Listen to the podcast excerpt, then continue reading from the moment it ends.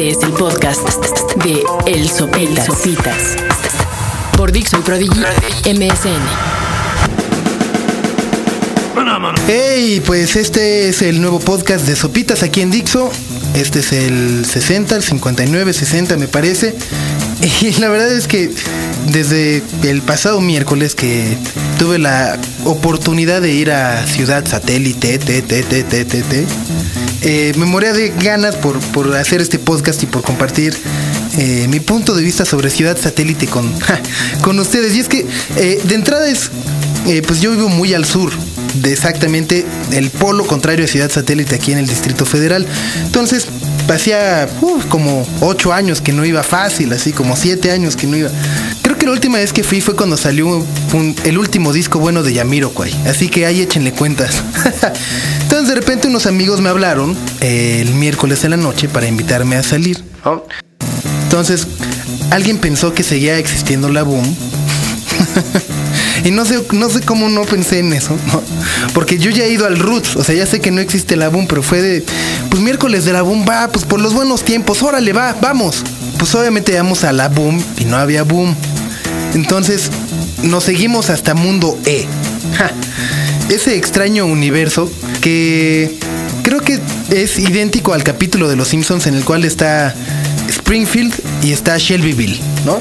Entonces, como que en Shelbyville todo es igual, pero está como un poquito más raro, como que eh, más grande y más feo al mismo tiempo, pero más espectacular, pero más, más raro. O sea, todavía no encuentro la palabra, pero es diferente, ¿no? Entonces, creo que es lo mismo con Mundo E, porque de entrada, mientras que en el Distrito Federal existe eh, Carlos San Charles, este restaurante que se llama Carlos San Charles, llegas al, a Mundo E y hay uno que se llama JJ Charles. que es idéntico, creo que es hasta la misma compañía y cosas por el estilo. Obviamente el, el, techo con el cielo pintado. Hay un lugar, hay una discoteca que es exclusiva del reggaetón, que según yo es el único lugar de México donde hay una discoteca que es exclusiva del reggaetón, así se anuncia como el bar del reggaetón. Y pues obviamente acabamos ahí en el Don Quintín, ofreciéndole un ratititito, ratititito nada más. La verdad es que sí me divirtió mucho ir a Ciudad Satélite o a Shelbyville.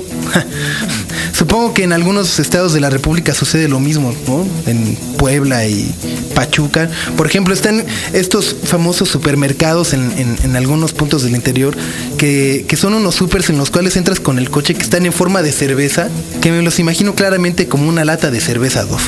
Pero bueno, eh, también aquí en la Ciudad de México, como todos ustedes sabrán, alguien, alguien nos quitó paseo de la reforma. eh, por lo cual también no había podido venir a grabar estos podcasts. La verdad estaba atemorizado como un hámster por el tráfico de la Ciudad de México. Eh, sin embargo, lejos de, quejarme, creo que ya somos muchos los, los quejosos por el tráfico, etcétera, etcétera, etcétera. Creo que alguien debería de verle el punto bueno a Reforma, a, que, a, a los campamentos de Reforma. Y es que, pues, según yo está bueno, ¿no? Como ahora para ir a andar en bici, ¿no? En los carriles centrales sin que haya un micro ahí echándote lámina. Puedes echar la cascarita ahí en el ángel, ¿no? Sí. No sé, incluso puedes hacer hasta, ¿no? Todos esos que se quejan de que no, es que está afectando el trabajo. Al contrario, se pueden ir a vender café. O sea, una sucursal del jarocho ahí sería el trancazo, ¿no? Vender agua, a lo mejor los visitaxis también para llevar a todos etcétera, etcétera. Creo que hay grandes oportunidades de negocio en los campamentos de Paseo de la Reforma. El chiste nada más es cuestión de, pues, de acercarse y ver y convivir. Y si no, según yo, también se puede servir como, ahora que los niños están de vacaciones, pues uno se los lleva. Si, si, es cierto que hay campamentos de todos los estados de la República, pues puede hacer el sondeo de a ver de qué estado son las chavas más guapas, ¿no? Ver si los yucatecos realmente están cabezones. Hacer un concurso de a ver cuál chupa más, qué estado chupa más. Y...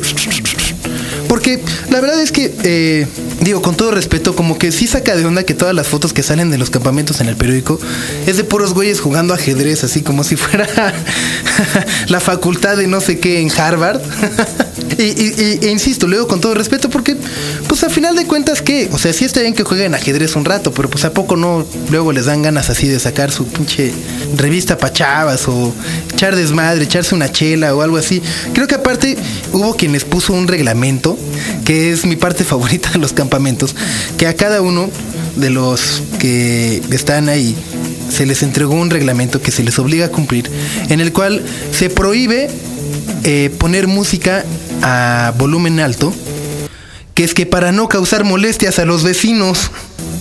Así que, pero bueno, pues ahí están ya mis tips. Si ustedes tienen algunos para hacer menos agresivo la situación, y digo agresivo no, no, en cuanto a golpes y más, sino al estrés que se vive eh, con el cierre de esta importante avenida en el Distrito Federal, pues déjenlo por acá abajo y nos vemos muy pronto. Gracias por visitar dixo.com. Adiós. Acabas de, escuchar el podcast de El Sopitas por Dixo y Prodigy MSN.